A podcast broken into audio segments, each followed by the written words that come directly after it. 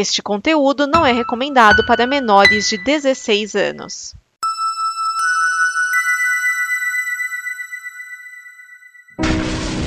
Olha só o que eu achei! Livre das conversas malditas!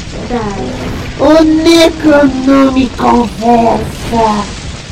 Vamos abrir!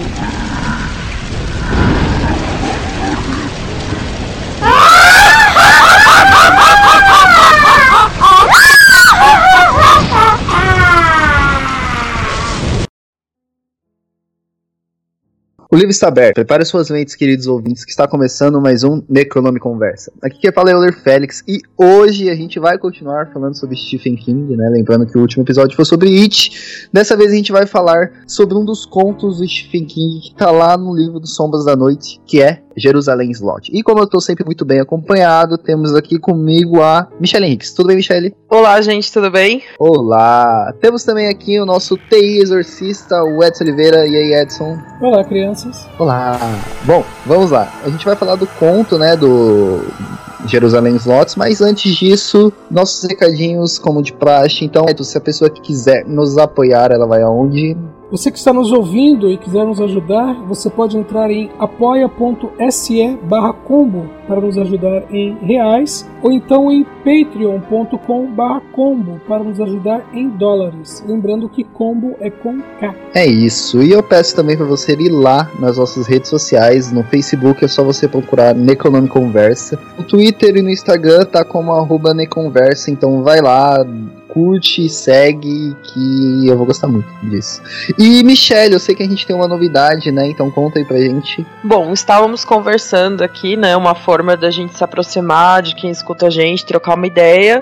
E pensamos em fazer uma newsletter, começando assim uma vez por mês, fazendo uma recapitulação dos episódios, uma conversa, indicações, links legais que a gente encontrar por aí é www.tinyletter.com necroletter. A gente vai mandar no finalzinho de setembro sobre o mês todo. É isso. Então, Vinícius também vai colocar aí na postagem da, do episódio e assine aí para receber os conteúdos legais. Bom, a gente vai falar, né, sobre um conto do Stephen King, mas não dá pra gente falar sobre um conto do Stephen King sem falar um pouco do autor, né? Então, cara, pra começar, todo mundo sabe, né? Stephen King é meu autor favorito.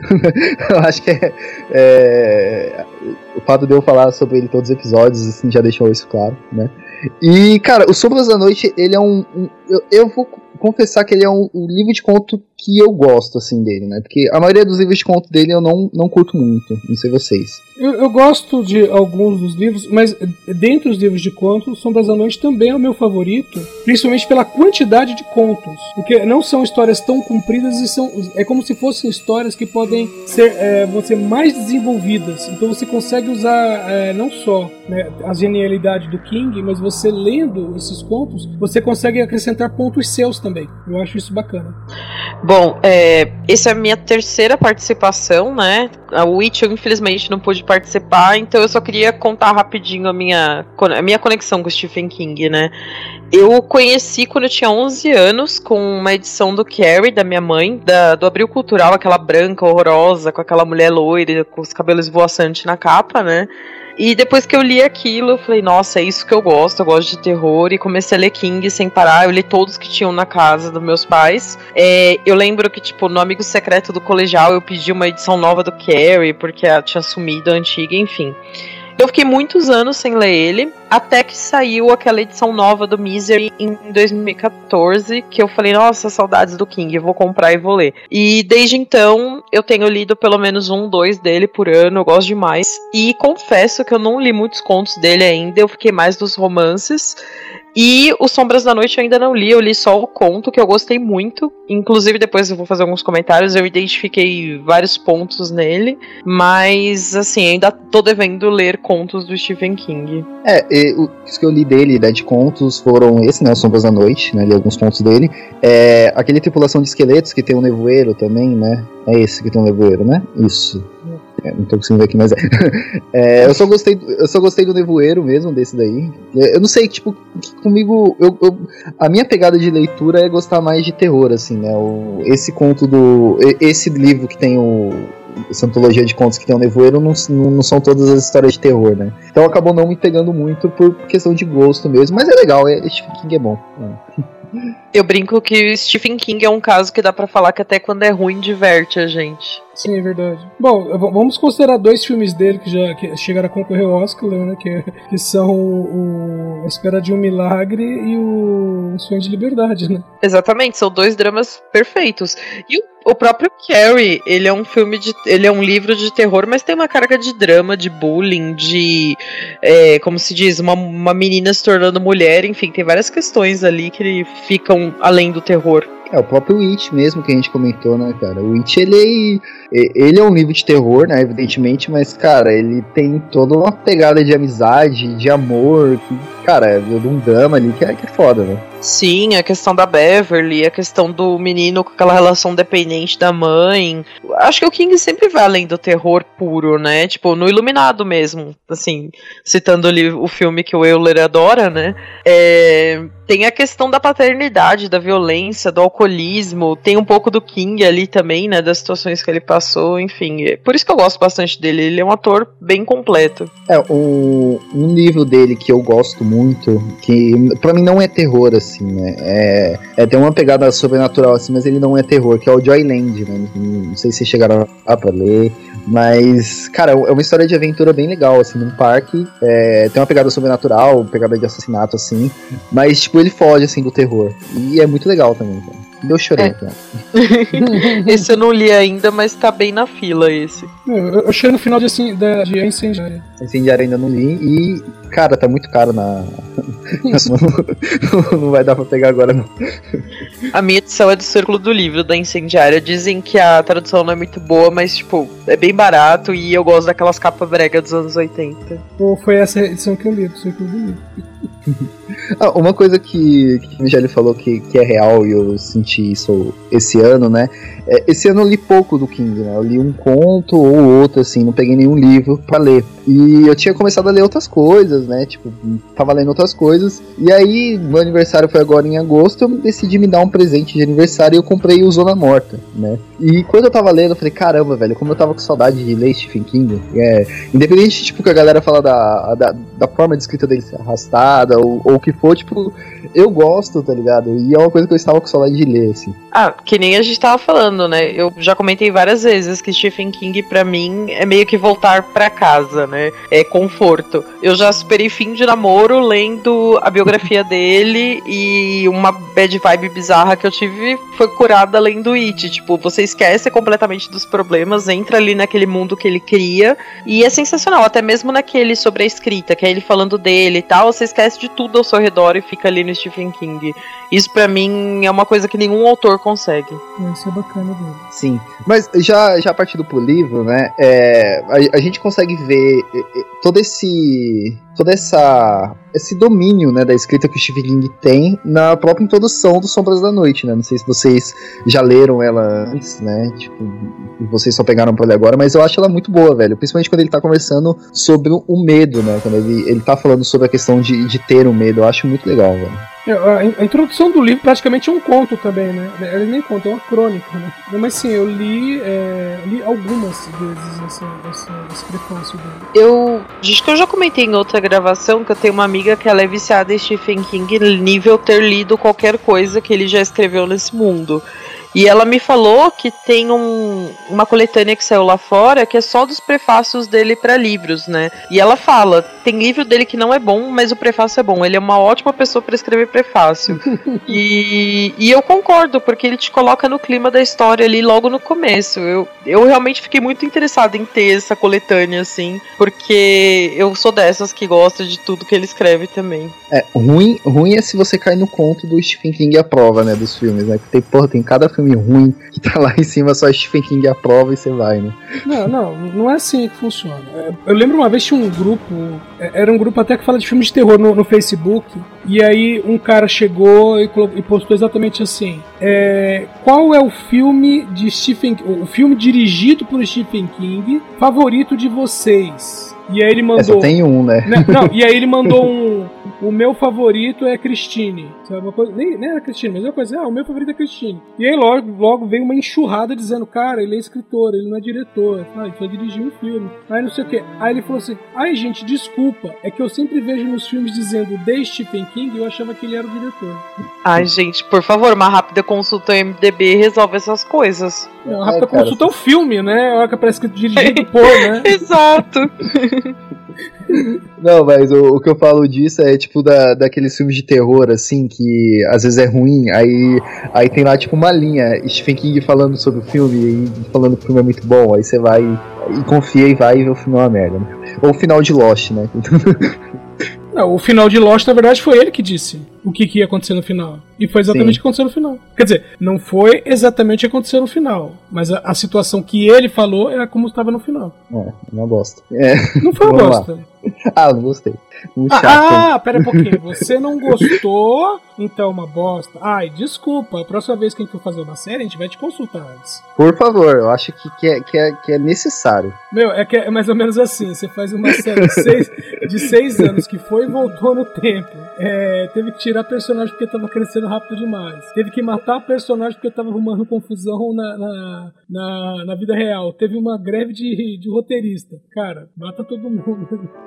Tá todo mundo morto, tá bom. É, É, mas- é muito mais que isso, não. Tem uma coisa que ele ele fala no prefácio assim que é algo que eu eu tipo eu nunca eu, eu- essa ideia já passou assim pela minha cabeça, né? Mas é, não foi algo que eu pensei que é uma coisa que ele discute. É, é, eu acho que todos nós aqui já, dev- já já ouvimos isso alguma vez na nossa vida, né? Principalmente pelo gosto pelo filme de terror, que é como você gosta disso, né? Tipo, é, que tipo de pessoa gosta de filmes assim, né? É, é uma coisa que ele fala que ele sempre responde dentro do, das palestras dele, né? Como que, que, que ele acha das pessoas que compram os livros dele. né?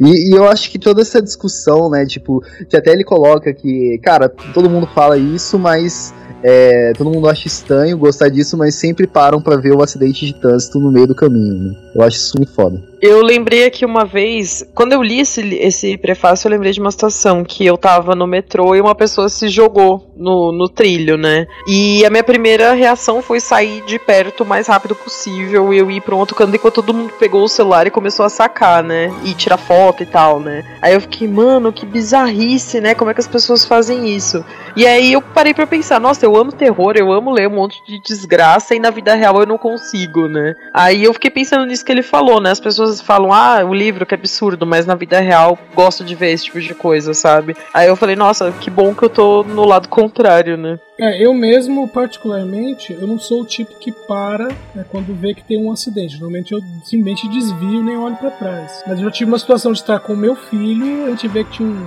um burburinho que era um acidente, e eu falei, putz, é melhor atravessar a rua, né? Porque aqui uma muvuca de gente, melhor mais fácil atravessar. E ele ficou olhando pra trás. Eu, você quer voltar lá e olhar? Ele, eu quero. Eu falei, beleza, a gente volta e olha. E era simplesmente um cara que tinha sido atropelado por um ônibus. Aí ele olhou e fez um. Eu falei, satisfeito? Vambora agora? Ai, credo. É, eu, eu, eu, eu não gosto de ver, pra ser sincero, assim. Tipo, quando. Sempre que acontece essas vidas assim, eu sei que alguém se machucou. Eu sou o tipo de pessoa que não aguenta ver um vídeo de. Tipo, de gente se machucando feio, sabe? Quebrando um braço, as coisas assim. Eu acho bizarro alguém conseguir assistir isso, velho. Eu não consigo. E, mas É. em compensação, eu gosto de terror gore, mas assim, não gosto de ver, tipo, isso de verdade, assim. É que nem aquela galera na nossa juventude vendo traços da morte, essas coisas. Eu nunca gostei, sempre saí fora. Mas eu gosto, tipo, dos, sei lá, o corpo caindo de uma montanha e é um boneco, sabe? Eu gosto desse tipo de coisa, essa bizarrice aí. É, no momento em que você, é, entre aspas, percebe que é falso, isso te dá um certo conforto. Acho que o- a, questão do- dos filmes de terror, tanto que os filmes de terror, por exemplo, que tem vampiros, lobisomens, fantasmas, esse tipo de coisa, te- é, tem um apelo maior do que aquele que mostra, por exemplo, um, um assassino serial, sabe? Ou um crime real. Né? O, o alcance do terror fantástico é maior do que o do terror real. Justamente porque você sabe que o terror fantástico é impossível. Você tá num terreno seguro, vamos dizer assim. Exatamente. É, por isso que eu gosto tanto de ver esse filme tosco, tipo Toxic Avenger, Fome Animal. Porque é, é bizarrice, é surreal, é totalmente distante da realidade, é aquela imersão na fantasia, né? Agora, esses de serial killer eu fico mal, assim, não nem me dá medo nem nada, eu fico na bad vibe, assim. É melhor ver um drama que eu acho mais seguro, entre aspas. É, é. Tu. Sei lá, e, e, tipo, isso é algo que eu. Essa questão da aproximação com o real é uma coisa que eu gosto do Stephen King, assim, né? É, que, que muitas vezes, tipo, a, a, as situações que o Stephen King coloca, né? Se você tirar o, o, o sobrenatural de lá também é, é, é aterrorizante, né? Tipo, é, é dá aquele incômodo digno de uma obra de terror, né? Se você só tirar o sobrenatural e deixar só a situação que ele tá descrevendo. Né? E eu acho isso bom, mas em compensação, tipo, eu não gosto de ver realmente, assim, tipo, na minha cara essas fitas, assim. Não, isso é perfeitamente compreensível. É, mas é, essa discussão é, é, é, muito interessante, né, que ele traz no... no... Porque, mano, é, aí a gente até pode enveredar pra um lado de uma, de uma hipocrisia da, da galera que, tipo, mano, não gosto disso, mas para pra ver um acidente ou algo do tipo, né? É, vamos dizer assim, é a pessoa que quando você fala... Eu já conheci algumas. Você fala assim, ah, não, porque eu fui assistir, sei lá, fui assistir Vingadores. E o cara fala, ah, mas isso aí é um monte de mentirada. Aí você fala, ok. E depois você vai ver a pessoa é viciada em drogas e drogas alucinógenas, sabe? Tá. tipo, eu, pre eu prefiro o meu barato do que o seu, sabe? É, é tipo aquela, aquele negócio, né? Pô, achei mó legal o seu discurso moralista, pena que eu te conheço, né? É, por aí. Olha, eu prefiro ver meus robôs gigantes e explodindo cidades. Sim. Mas, cara, é, o Stephen King é isso, né, cara? Ele consegue trazer realmente muitas discussões, assim, que, que é foda, né? É, é, ele realmente ele merece a alcunha que ele tem desse escritor que ele é. Né? Não, acho que, que ninguém no mundo pode discordar disso. Assim, é, alguns vão dizer, ah, alguns livros são melhores, outros são piores. E outra coisa interessante é que o, Stephen King ele é capaz de alcançar vários públicos de várias idades. Eu, eu conheço, né, criança barra adolescente de 13, 14 anos que lia Stephen King. Conheço, bom, eu tenho quase 50, eu leio Stephen King até hoje. Inclusive o Under the Dome tá aqui parado pra eu ler. É, o, li, esse, o último que eu li dele foi justamente o Dr. Sono. Né? É, então, ele tem esse alcance. Isso é importante. É, você falou isso de continuar lendo Stephen King, eu me sinto assim também, porque eu comecei lendo criança, aí eu lembro que eu lia muito ele, Agatha Christie e Sidney Sheldon. Agatha Christie ainda gosto, acho que pela nostalgia, Sidney Sheldon eu nunca mais encostei, mas Stephen King é um que eu fico sempre indo atrás, sempre lendo a respeito, sempre procurando informação, sigo no Twitter, fico vendo foto da cachorrinha, acho que é a cachorrinha, né, que ele tem. E é um a dos poucos. dele. Oi? A banda dele do. É. Tipo, eu fico pesquisando coisa dele, assim, não só por ele estar tá vivo ainda, né? Porque, por exemplo, Shirley Jackson, eu fico doida atrás de tudo que essa mulher já fez na vida, né? Mas dos que eu comecei a ler em criança, dele permanece e eu acho que vai ser assim, porque, como eu disse, né? Pra mim é como voltar para casa, é conforto ler ele. É, e o fato dele ainda estar tá em produção, né, cara? Tipo, cada ano aí ele lança uns dois, três livros, também fica fácil, né? Pra gente, pra gente ter, ter acesso a ele, né? Eu brinco que ele é a Nora Roberts do terror e eu acho ótimo pros fãs de ambos. Sim. É, eu, uma vez eu tava conversando com um amigo meu que, é, que tava querendo escrever e tal, e ele falou, cara, eu não, não consigo escrever tanto, tanto. Eu falei, véi, Stephen King só existe um, né? É só ele que escreve pra caralho, assim, uma qualidade boa. Então, até ele morrer, não vai ter outra pessoa. Então fica tranquilo, vai no seu tempo. verdade. Não pode esquecer de Richard Beckman, que é importante. É verdade.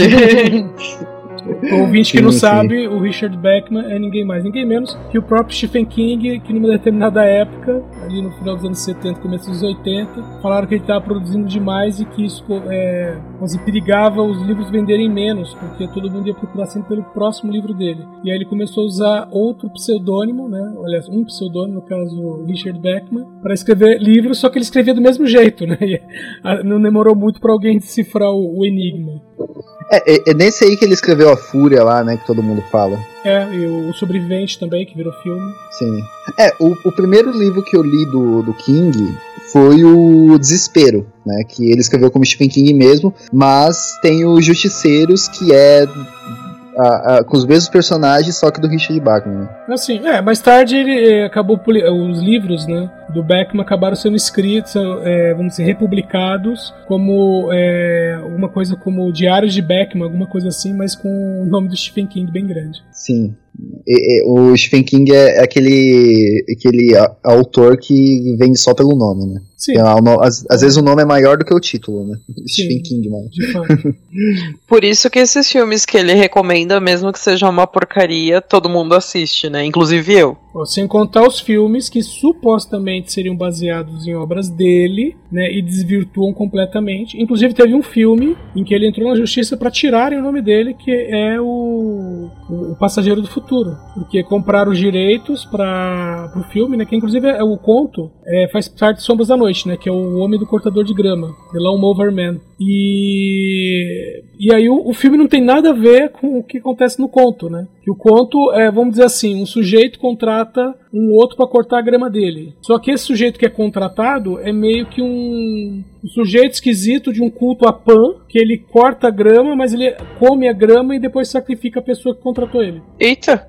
É, esse é o conto. Agora, o filme não, é um filme sobre realidade virtual em que um sujeito que tem problemas é, cognitivos, vamos dizer assim, tem problemas mentais, faz uma experiência com ele para se conectar com computadores. Ok. E aí o Stephen É. fez um. Não, não, não, não, não, para com isso. a palhaçada, né?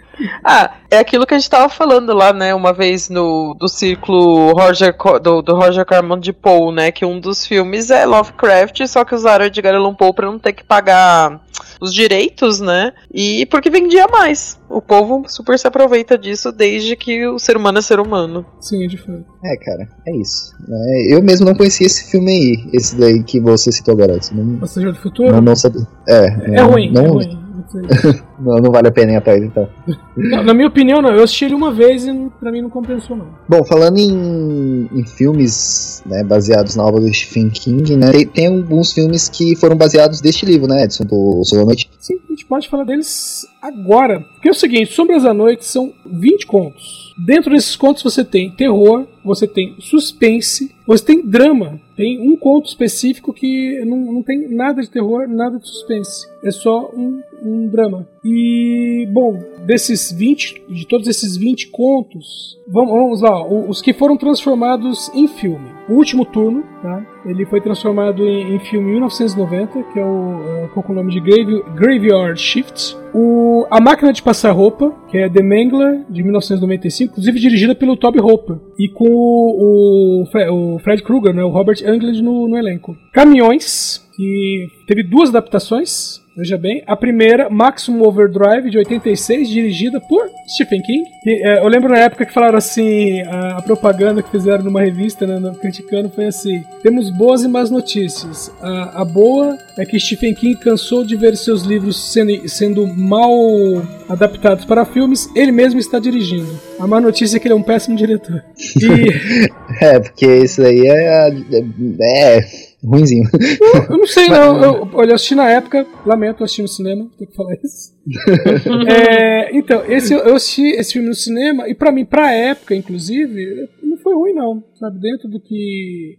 É que tem uma, umas falhas, que pode se chamar fa- falha de roteiro, falha de desenvolvimento, que é várias máquinas ganham vida, mas os carros não, sabe? Tipo, caminhão ganha vida, máquina elétrica ganha vida, um fliperama ganha vida, uma máquina de refrigerante ganha vida. O carro pequeno não ganha vida, mas pra justificar as cenas em que um caminhão vai perseguir o carro, entendeu? Uhum. Então esse que é o, o- problema. E depois esse mesmo conto foi readaptado em 97 com o nome de Caminhões Comboio do Terror aqui no Brasil e, e dirigido pelo Chris Thompson. É, e aí você tem dois filmes, do- é, dois contos aliás, que eles foram parar num único filme. Em 85 é, tem um filme chamado Os Olhos do Gato, que é dirigido pelo Lewis Stagg, que são três contos. Os três contos são do Stephen King, sendo que um deles né, que é um, um gnomo que ataca uma menina. É, é um conto que foi escrito, de- aliás, um conto, um roteiro que foi escrito diretamente para o filme. E, e fora isso, você tem O Ressalto, e Ex-Fumantes Limitada, que aliás é um excelente conto, e os dois foram adaptados para esse filme, Os Olhos do Gato. Que, aliás, vale a pena dar uma olhada, dar uma procurada nesse filme. Então. Bom, o outro foi adaptado é justamente, que eu já comentei aqui, O Homem do Cortador de Grama, né, Lawnmower Man, que é, em 80, em, 80, desculpa, em 92, né, fizeram uma adaptação que não tem nada a ver com o conto, absolutamente nada. Talvez a única coisa que tenha em comum com o conto é que o Job, né, que é o personagem principal, no começo do filme ele aparece cortando grama. É a única ligação que tem com, com, com o livro. É, e foi dirigido pelo o Brett é. Bom, e o último, né, adaptado foi As Crianças do Milharal, né, que é o famoso e maldito Colheita Maldita, né, que o original é de 84, dirigido pelo Fritz Kirsch, mas que fora, além dele, você tem outros sete filmes. Então esse, né, esse milho rendeu bastante. É, colheita maldita é foda. É muito filme, cara. Mas, então, a gente vai falar do, de um que não foi, né, é, transformado em filme, né? Que é o Jerusalém Slot. É, ele é um conto que ele é, ele me, não sei para vocês assim, mas talvez isso para mim tenha acontecido porque eu tô lendo agora também, é, recentemente, que é o Drácula, né? É, eu, eu, senti bastante semelhança com eles dois, né? Até na verdade semelhança é porque eles são por relatos assim, né? Um por carta, outro pelo diário, né? Isso é uma coisa para vocês. Para mim, ele tem mais a ver, aliás, até pelos nomes é, envolvidos no conto, ele tem ver com Lorette mesmo. Mas até a questão de ser troca de cartas, aquele Um Sussurro nas Sombras, também ele é uma troca de cartas. Sim. É, assim como essa, eu também senti Lovecraft bastante no, no conto. E a narrativa um pouco mais lenta, né? Não que a narrativa do Stephen King não seja lenta, né? Mas esse eu senti pesar como livros antigos, né? Tipo, Edgar Allan Poe, aquele contos de terror mais antigos. Eu senti essa pegada. E eu senti um pouquinho de Shirley Jackson, que é um, talvez seja a minha escritora de terror preferida, né? Que o Stephen King sempre fala dela, né? Então eu senti meio arrastado, mas é, é o que eu chamo de terror confortável, né? Eu falo que meu filme de terror preferido é aquele antigo, com casas, portas rangendo e chuva. É, e esse tipo de escrita me traz tudo isso. Eu não sei se eu tô falando, viajando demais, mas é um tipo de terror que eu gosto de ler bastante. Não, não, é perfeito. Inclusive a, a, a vamos chamar de cena, né? A cena em que ele visita pela primeira vez é, Jerusalém Slot, né? Especificamente, meu, só faltava tá, ter uma descrição de chuva nessa, nessa cena. Porque... Verdade. Exatamente. Eu senti um pouco do clima da do Carmila também, né? O jeito que é narrado aos poucos. Assim, você chega, tá tudo bem, aí de repente começa a acontecer um negócio estranho e vai indo, vai indo. Apesar de ser um conto curto, né? Ele tem uma narrativa que se desenvolve, né? De um negócio mais calmo pra um, tipo, tem alguma bosta acontecendo aqui. Sim, realmente. E, e ainda tem a questão do, dos ciclos, né? E dá a impressão que é alguma coisa que já aconteceu antes, tá acontecendo agora com o protagonista, e quando termina você entende que vai acontecer com o próximo cara, né? Exatamente, uma coisa de coisa, né, de 27 27 anos, basicamente. Uhum. É, é, é, o da hora desse conto é que você vai vendo, você, você já imagina que algo de ruim vai acontecer, né? E você vai vendo aos poucos essa coisa ruim tomando é, conta do, do cara que tá narrando, né? Sim. Exato. Eu posso só comentar dois detalhes bem besteira que eu li, mas é assim, eu gosto de fazer muitas conexões de coisas que eu li, que eu achei, que eu escutei, enfim. É, fala muito de Bacurau nesse, nesse conto, né, Sim. né, do pássaro. Sim. E eu vi o filme sábado e todo mundo só fala disso na internet e, e, aí eu achei uma coincidência muito engraçada, até porque no filme fala, né, que o Bacurau é um pássaro em extinção, ela não, mas aqui tem, né. Enfim, fiquei com isso na cabeça.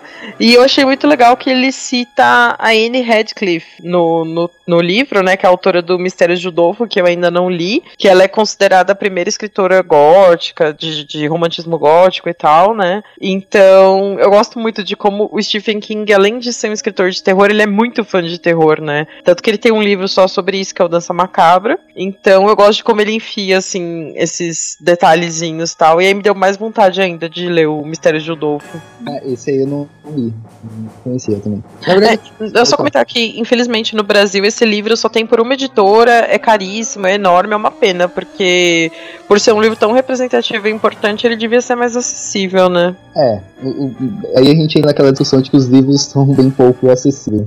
E, mas essa publicação ela é nova ou ela é antiga? Você só acha em sebo caríssimo mesmo? Ou ela é nova e é caríssima mesmo? Não, ela é de uma editora que chama Pedra Azul. Eles lançam basicamente clássicos, só que assim, edição bem cuidada, capa dura e tal. Um livro é enorme mesmo. Deve ter em sebo, mas eu ainda não achei assim com muita facilidade. Bom, aí, ó. Quem quiser, dê pra Michelle depois, gente. Já. Nossa, eu aceito de coração aberto. Mas, bom, cara, é, eu não tinha feito essas conexões. Eu fiz, que eu falei, eu, eu, eu acredito que. Eu acredito que eu tenha feito a conexão com, com Drácula porque eu estou lendo agora, assim. Tipo, eu estou aqui lendo e pra mim foi semelhante. Nem, né, nada mais do que isso. Mas, é, ou- ouvindo isso e lembrando do, do conto do Lovecraft, também faz bem mais sentido.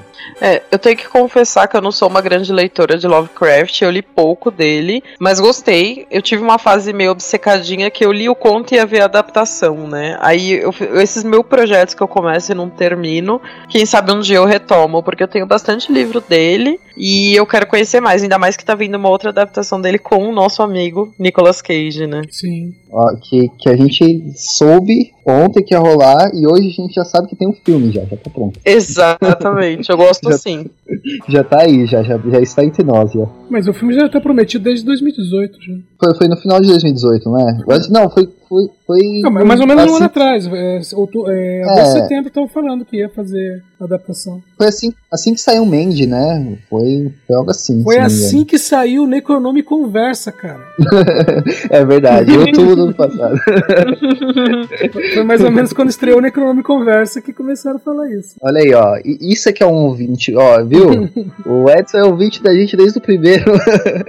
Ele marcou na data lá, marcou certinho, ticou também a notícia que, que saiu no mesmo mês, né? Pra poder falar aqui hoje. É isso, gente. Aí, ó. Sejam assim. Você viu assim, daqui a pouco você tá gravando aqui com ele também. É isso, daqui a pouco você tá aqui, ó. Olha lá, ó. Sei lá se isso é Ia ser uma boa, né? Mas tá bom, né? Mas, bom, vamos falar um pouco do conto, né, cara? É, ele conta a história, né, de.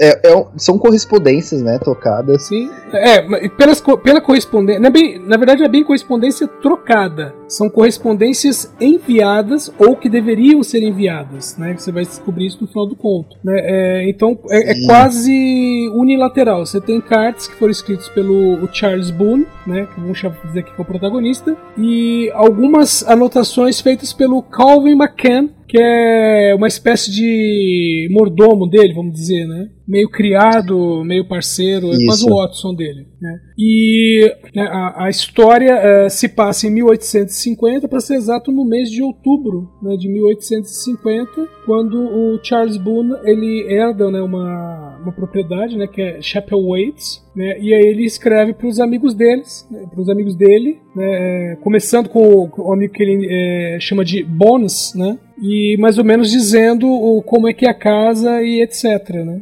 E a partir daí a- as cartas vão ficando cada vez mais estranhas porque coisas estranhas vão acontecendo. É, uma coisa estranha que ele já cita é que todo mundo olha pra ele com maus olhos pelo fato dele ter dado essa casa e estar morando lá, né? A casa ela já tem uma, uma carga negativa na cidade, né? Exatamente. É, A casa é considerada amaldiçoada. Tanto que tem a situação do lenhador, né, o Thompson, né, que a princípio o Calvin né, é, vai lá fazer encomenda de lenha e, e ele fala que, ele, que o cara foi rude com ele. E aí mais tarde, quando o próprio Boone vai lá, o, o, o lenhador fala: Ah, você, Boone, você é um maldito. Não, mas é que meu criado aqui, ah, seu criado também é um maldito. Olha, você podia pelo menos fazer a cortesia. Ah! A sua cortesia também é maldita.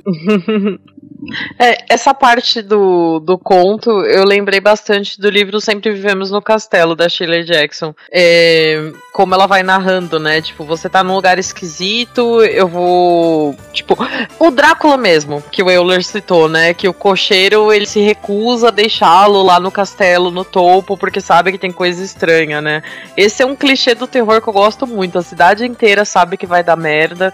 Você avisado disso, mas você vai lá porque, né, vamos ver o que acontece. É aquela coisa, você acha que é o único imune, né? Exato, só que no final só vai se fuder pro nosso deleite enquanto leitor, né? Tem uma- frase do Shakespeare que diz que a- Sim. a- a- até a mais grossa mentira tem uma ponta de verdade. Também assim, cara, Sim. se você tem uma cidade inteira que evita uma única casa, velho, evita a casa também, não vai te fazer mal. É, aí não teria o terror pra gente se divertir, né? então que haja mais gente burra que siga adiante e vá pra essas casas. Tem um, tem um jogo. É aquela, né? É, é, não existe filme de terror sem decisões ruins, né?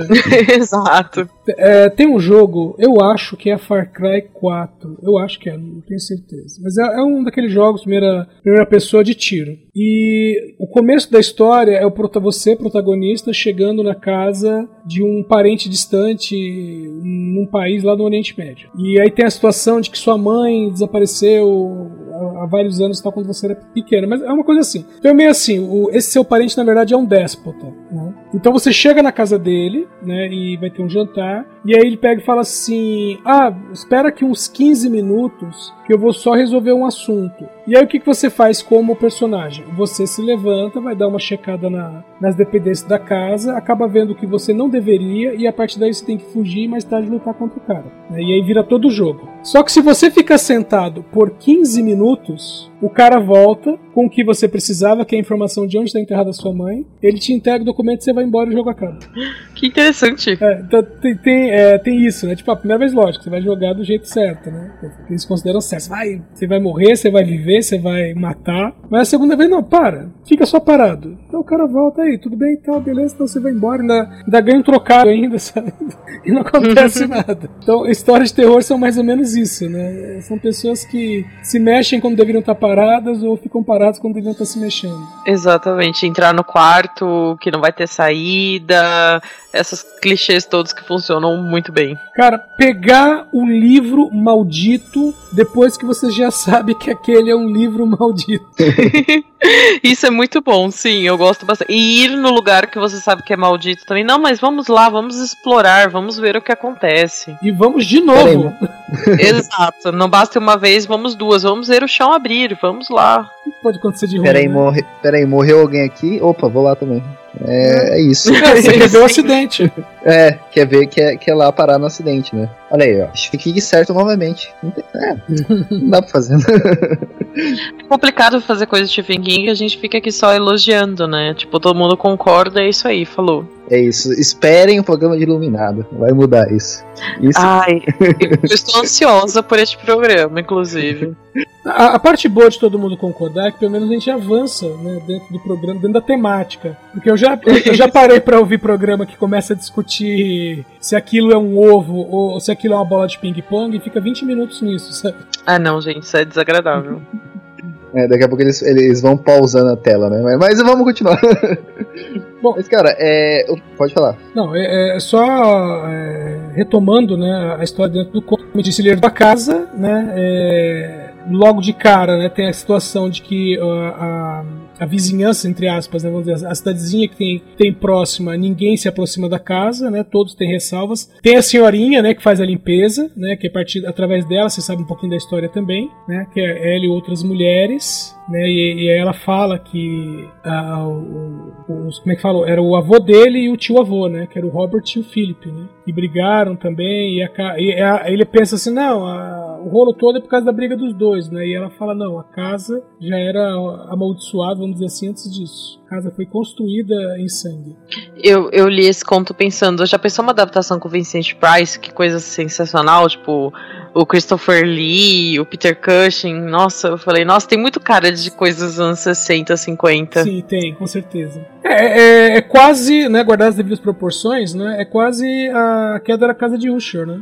Eu pensei exatamente nisso, aquela casa decrépita, o cara, tipo, definhando lá dentro, né? Eu, eu imaginei bem isso. Sim. E o, o, o próprio Boone, né, o Charles Boone, é, na, na descrição que tem através do servo dele, do Calvin, né? É, é o que acontece com ele, né? E olha que ele, Uhum. ele entra. A, a história começa no dia 2, né? E pode-se dizer que termina no dia 31, né? Apesar que você não tem né, a descrição exata do dia 31. Mas. É. Dá pra pressupor que é, que é esse mês, né? é, Que é, exatamente. que é- nesse mês ele definha totalmente, né? Sim. Um mês, um mês a vida dele acaba. É, e é interessante que a, a gente vê, né, a questão da, da casa lá, mas pra ele ficar maluco, ele vai para Jerusalém Slot, né, que, que é um lugar que ele acha, né. É, então, aí tem a questão de que eles ouvia barulho atrás das paredes, né? Que já é um clássico. Inclusive tem um, tem um filme, né, que se chama As Criaturas Atrás das Paredes. Cara, agora eu- lembro que ele é de um autor, acho que é do Wes Craven, se não me engano. Eles, é, não só ele, mas o servo dele também, né, o Calvin, eles escutam barulhos atrás das paredes que é, a princípio ele atribui barulho a ratos, né? Mas depois o, Calvin fala, né? Fala, não, mas a gente tá, ouvindo barulho ali que tem, tem pancadas, eu ouço respiração pesada e tudo mais. E aí ele vai olhar atrás de umas estantes, né? É, não encontra nenhuma porta secreta, mas ele encontra meio que um, né, uma área ali onde tem uns livros falsos e atrás um papel, e no papel um mapa.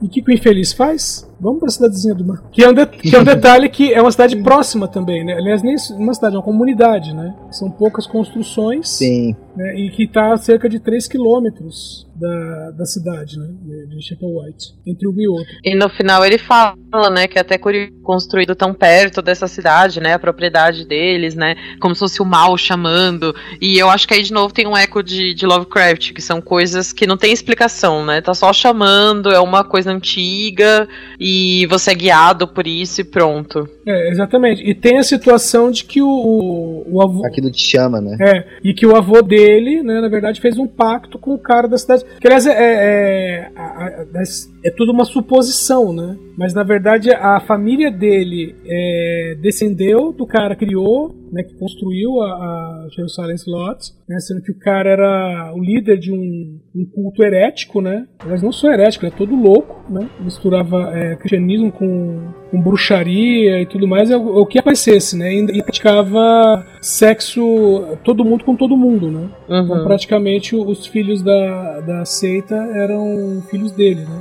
E aí o antepassado, que seria o bisavô dele, é, abandonou né, esse lugar, foi embora, fez fortuna, para depois os descendentes dele irem para lá e construírem a casa. E um deles se apegar novamente ao, como fala? ao líder da, da seita. Né? É, são aquelas coisas, né? Tipo, não importa o que você faça, esse é seu destino e nada vai mudar, né? Tipo, aqueles finais abertos de terror, né?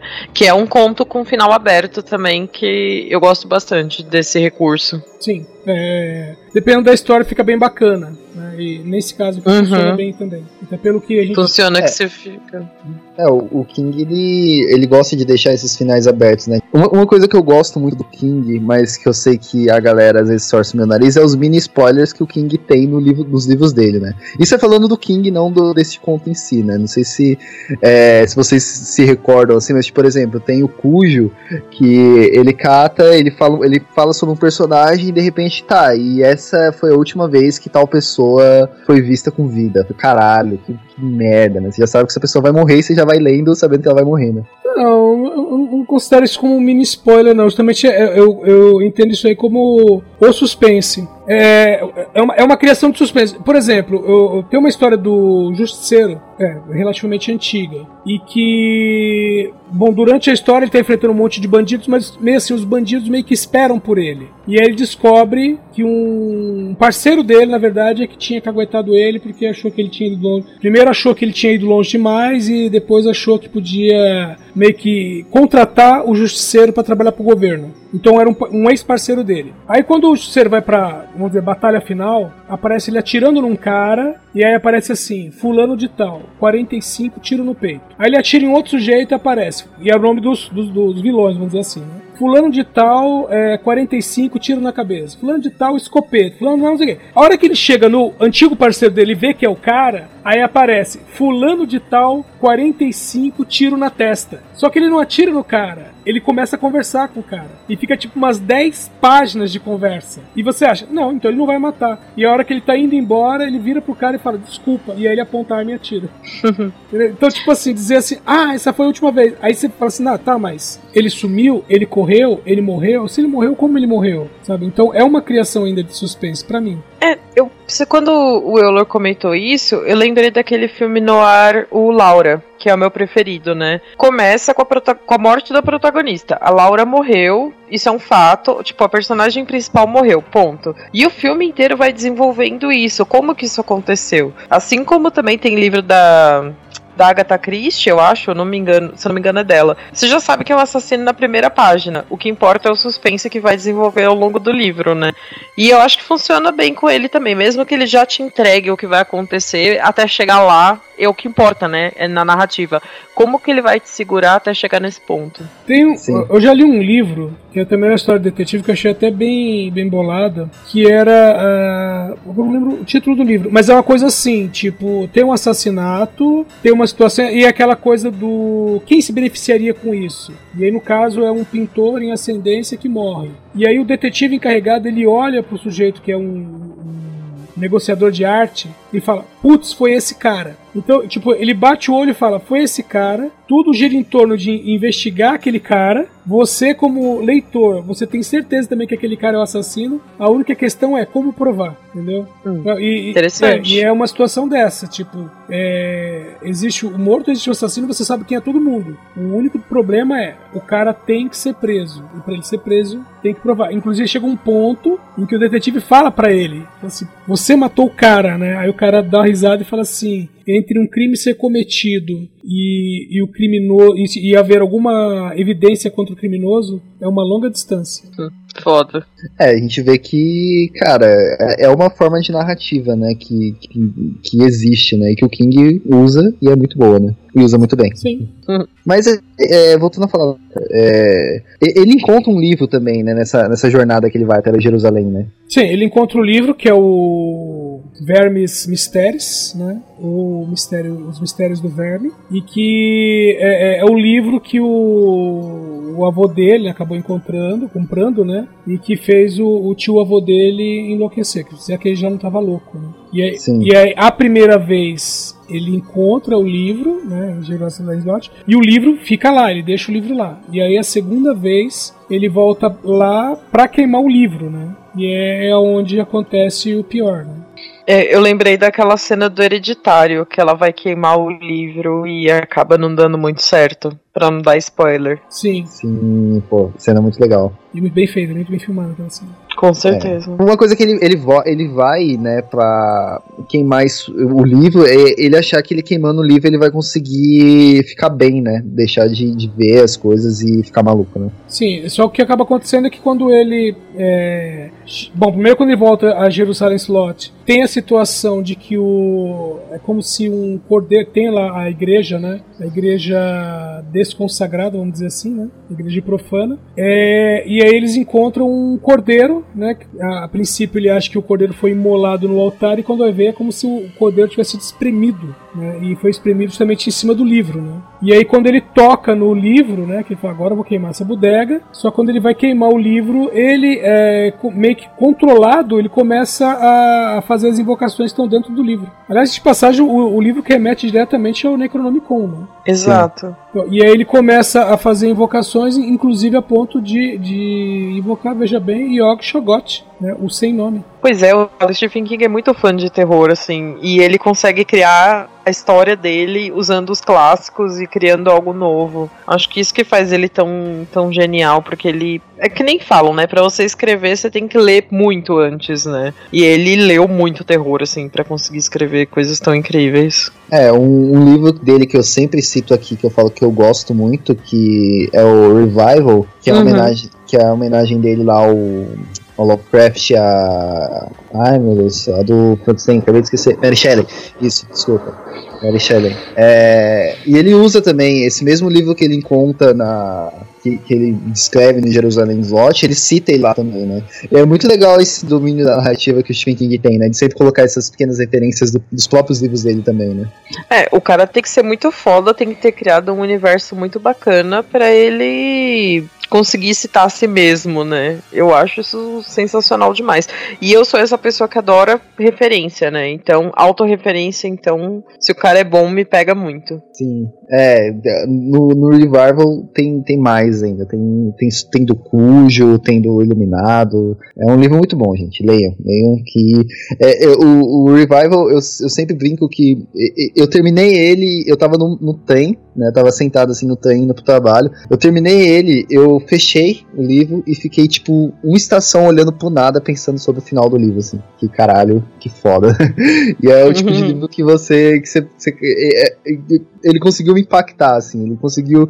Mas eu, ele teve isso comigo porque o final dele é uma. Não, não vou dar spoiler, relaxa. O final dele é uma. É uma coisa que eu sempre penso muito, assim. Aí na hora que veio, aí eu fechei e fiquei só pensando nisso o trajeto inteiro, né? Então leia o Revive.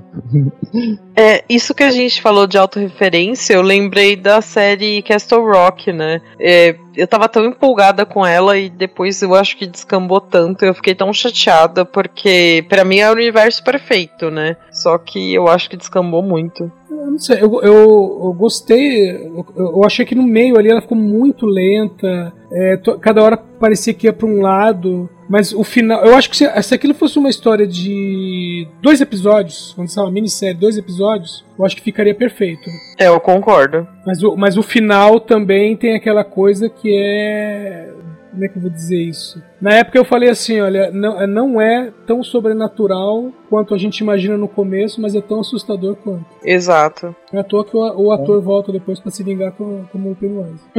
Sim. é, já fica a indicação também de assistir Castle Rock, né? Eu assisti, eu acho que uns três episódios só, tem que, que ir atrás de novo pra assistir. É, aliás, uh, Castle Rock tem o, o ator que faz o Pennywise, né? O Bill Skarsgård, e tem o ator mirim que faz o, o Mike em It. Ele é o, o outro que tem o nome dele. Sou da criança do. É, é, é, lembra que tem o. Que tem, tem o, o, o advogado? Uhum. Então, ele é o advogado criança. Ah, que legal. Bacana. É, pelo menos na referência de atores é bacana. Sim, mas vamos indo pro final do conto também, né? Que a gente tá comentando aqui.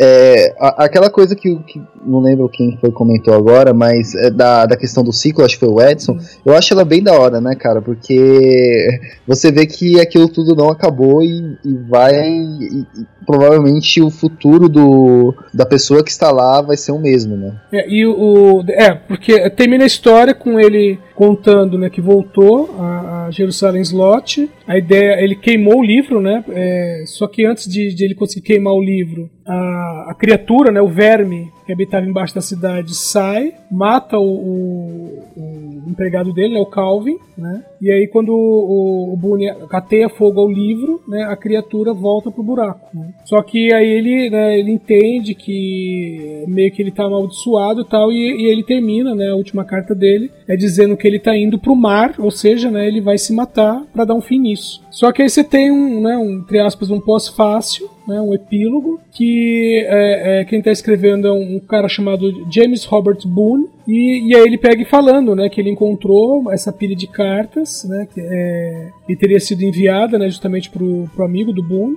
e, e aí ele fala assim, que, é, que na verdade o Charles Boone não era o o último é, descendente, né? Que o avô dele, na verdade, teve dois filhos bastardos, né? E que esse cara, no caso James Robert Boone, seria assim, aí sim, o último descendente do outro ramo da família, né? Ele é tipo é, primo em terceiro grau, tal. E essa altura, na história é, se passa em 1850. A essa altura você já está em 1971, né? E ele fala assim, ó, tô publicando essas cartas, né, para que quem lê, né, é, procure é, confortar a alma, né, do, do, pobre, do pobre, pobre Boone e tal, não sei o quê. E aí ele fala que herdou a propriedade, né, e fala né, que o cara cometeu um erro, dizendo, achando que era o último descendente, mas não era. Aí falou assim, ó, mas uma coisa ele tinha razão, né, tem uns, uns ratos gigantes por trás da parede aqui, porque, porque eu tô ouvindo barulho pra caramba, né. E, e, just, e a assinatura final é 2 de outubro de 1971. 1941. Né? Então, o dia e o mês né, que começou o martírio do, do Charles Boone, agora é o dia e o mês que começa, né? Ainda não é o martírio, mas é a história do James Roberts. É, que aí dá a entender que tudo vai começar de novo, né? Sim. Mas é isso. É, cara, o, o conto eu acho ele muito bom. Não sei pra vocês, assim, eu gosto, go- gostei bastante de ter lido ele. É, acho que tanto a, a, a forma como o King conta, mesmo que seja lento, assim, é, é, é intrigante, né? Você quer ver até onde vai. E, cara, quem não gosta de uma história de casa mal assombrada, né? É, Exatamente, eu gosto demais, gostei muito de ler o conto. Como eu disse, eu não tenho, não li muitos dele, mas já deixei o livro separado aqui, eu vou continuar lendo e tal, nem que seja um conto por semana, sei lá, porque eu fiquei bem interessada mesmo, ainda mais depois da descrição toda que o, que o Edson fez das adaptações pro cinema e tal. Então eu fiquei mais empolgada ainda de continuar esse livro, apesar de estar com o Doutor Sono continuar, começado também, pra poder fazer, pra poder ver o filme. É isso, aí você vai ir, lendo e lendo conta, assistindo filme, lendo conta, assistindo filme, aí você chega na colheita maldita, você tem que assistir nove filmes, oito filmes, aí, aí já era. Consegue- Cara, eu tava falando disso no Twitter essa semana. Eu gravo o podcast de terror com vocês, eu tenho um site de cinema focado em mulheres e eu tenho um projeto de literatura focado em mulheres. Eu quero fazer maratona de todos, eu quero resenhar tudo e não dá tempo, né? Porque a gente é adulto, tem que trabalhar e etc. E é muito frustrante, no, tipo, sei lá, não ter esse acesso a essas coisas todas quando eu era adolescente e tinha tempo livre. É, isso é verdade. Aquela, aquela raiva, né, que você fala, velho, quando eu tava na faculdade, né, eu, eu pegava um texto assim pra ler, né, aí eu catava, olhava a data que ele foi publicado, eu falei, olha, viu, se eu tivesse lido isso naquela época, eu não precisava estar lendo agora. Exato. eu li muito na adolescência, eu vi muito filme, mas tipo, eu não tinha podcast, eu não escrevia em site, essas coisas todas, né? E eu não tinha também o conhecimento que eu tenho hoje, jeito para escrever e tal, né? Mas é, é muito frustrante ser adulto e não ter tempo pro, pros hobbies, né? aí a gente só espera envelhecer pra poder fazer isso, né. Nossa, Eu meu quero- sonho. meu, meu sonho é ser aposentada, velha louca com os gatos, vendo filme e lendo, assim. Sonho da minha vida. Se houver aposentadoria, né? Claro. É, né. Vamos acabar no Bad Vibe de novo, velho? Não, eu- eu- não, é, Bad Vibe, eu vou só fazer uma citação ao Yog Sothoth, né, que, que é, é citado aí no conto. Mas alguém leu o, o, o conto Horror de, de Dunwich, do Lovecraft? Sim, eu li e eu vi uma adaptação horrorosa dos anos 70 que eu amei de paixão. Tem adaptação? Eu não sabia. Uma procurada. Bem, é horrível, é péssimo, é brega, é cafona, é ridículo, mas eu amei de paixão. Não, se- é sensacional. Não, você é dos anos 70, você acabou de escrever metade dos filmes dos anos 70. Exatamente. Conhece eu, Léo? Então. Conhece história? Não. É Não. ba- mais ou menos o seguinte: você tem né, o- como protagonista de- da, da história um cara chamado Wilbur, que é o Wilbur Watney. É, ele tem um. Ele, é alto pra caramba, ele tem mais de 2 metros de altura, e o rosto dele é parecido com o de um, um bode, né, uma aparência caprina, né, como, é, como é a descrição. Ah, e aí, entre outras coisas, ele tá procurando pelo Necronomicon, pra variar. E aí, ele mora na fazenda do avô dele, né, e tem uma situação de que o avô dele compra gado pra caramba, mas você não vê gado pastando. Então você né, chega à conclusão, né, o pessoal chega da, da cidade de volta, que aliás a cidade vizinha é Arca, né, e ele chegou à conclusão de que o velho tá fazendo um sacrifício lá no, alto da montanha. O final do, do, do, do conto é ele consegue o bendito Necronomicon, e, e o detalhe é que falam que a mãe dele, né, do, do Wilbur, era, era uma albina meio deformada e o pai dele era desconhecido. Ninguém sabia quem era o pai dele. E aí no final ele faz lá uma invocação, né? Aí a- uma criatura começa a destruir, né? Tá pelo caminho. Só que aí três, vamos chamar aqui de estudiosos, né? Como se fossem três magos, três estudiosos do Necronomicon, vão lá e fazem, entre aspas, um contrafeitiço e detêm a criatura. A descrição da criatura que era, ela era parecida com um polvo misturado com uma centopeia. Por outro lado parecia uma aranha, mas tinha um rosto que parecia humano. E era gigantesca. Maravilhoso. E aí, depois que, que a criatura é vencida e tal, né? Aí os moradores vêm até né, o, o- o nome do cara, acho que é Armit- Armitage, é, vem até ele e perguntam, né? Pô, mas tá, ele invocou aí a criatura, né? Que veio de, de uma outra dimensão e tal. Mas como que ele sabia como invocar a criatura? E aí o cara responde: ele não precisou invocar. A criatura era o irmão gêmeo dele, só era mais parecido com o pai. É, eu não li, mas agora eu fiquei bem curioso pra ler. Vou até ver se eu tenho ele aqui. Não, é, é um conto bacana, tem acho que 20 e, poucas, é, 20 e poucas páginas. Mas eu vou procurar o filme. É, é já, já tem o que assistir final de semana, né? Final de semana eu vou assistir porque eu vim pro serviço. eu, eu não perco tempo. Tipo, tenho 10 minutos no ponto de ônibus, beleza? 10 minutos de tempo. Eu, eu tenho pra assistir 10 minutos de filme. É, eu, eu fui fazer isso lá assistindo o verão de 84, quase joguei meu celular do- pela janela, né? Tava do- na hora que eu tomei um susto lá, mas tá bom. Mas é, é isso, né, cara? Vocês querem falar mais alguma coisa do conto? Ou podemos encerrar aqui? É, Por mim, pode encerrar. Não dá pra encerrar. Bom, é isso, então vamos para os nossos jabás. Então, Edson, onde é que a pessoa te encontra? Os ouvintes podem me encontrar aqui na própria Combo Conteúdo, né, segundas-feiras no DN, às quartas-feiras à noite no DN Premiers, e aos finais de semana os ouvintes me encontram em td1p.com no Podtrash. E você, Michele?